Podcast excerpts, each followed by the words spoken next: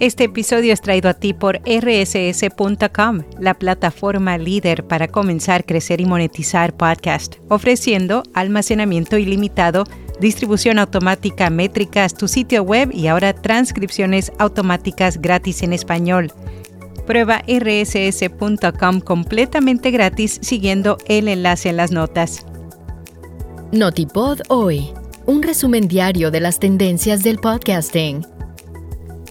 La publicidad en medios digitales en España sigue creciendo hacia cifras históricas. Yo soy Araceli Rivera. Bienvenido a Notipod hoy.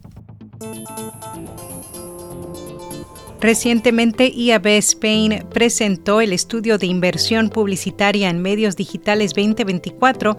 Reveló que en 2023 la cifra superó los 4.970 millones de euros, creciendo un 10% con respecto al 2022 y un 20,8% frente al 2021. Según IAB Spain, el incremento en el dato global de la inversión publicitaria digital viene impulsado principalmente por el aumento de inversión en televisión conectada, audio digital e influencers por parte de los anunciantes españoles.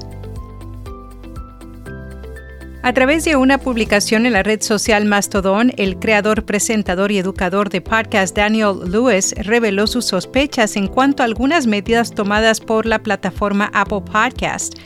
Aseveró que, de acuerdo a la enorme caída de calificaciones de solo cinco estrellas, en Estados Unidos, Apple Podcast podría estar luchando este mes contra las calificaciones falsas de podcast profesionales, aunque considera que el propio podcaster sería inocente, puesto que a veces son las productoras o asociados quienes se encargan de hacer este tipo de cosas.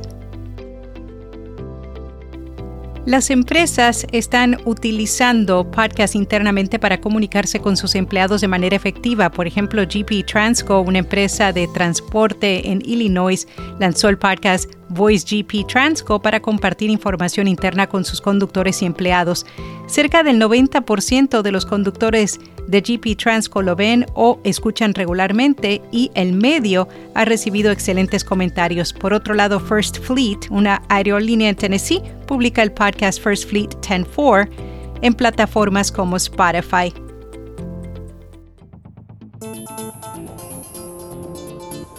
Los derechos de autor es la vía de ingresos de la mayoría de artistas. ¿Y tú? ¿Por qué no registras tus podcasts? Escucha Procreative.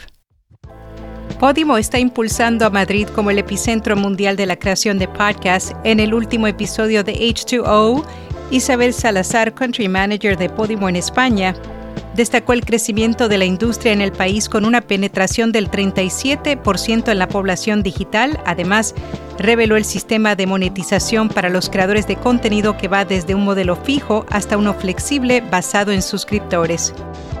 En podcast recomendado El Dolop, un podcast de humor negro en el que los comediantes Eduardo y Brian Espinosa en cada episodio analizan y comentan de manera humorística un suceso histórico americano. Y hasta aquí no tipo doy.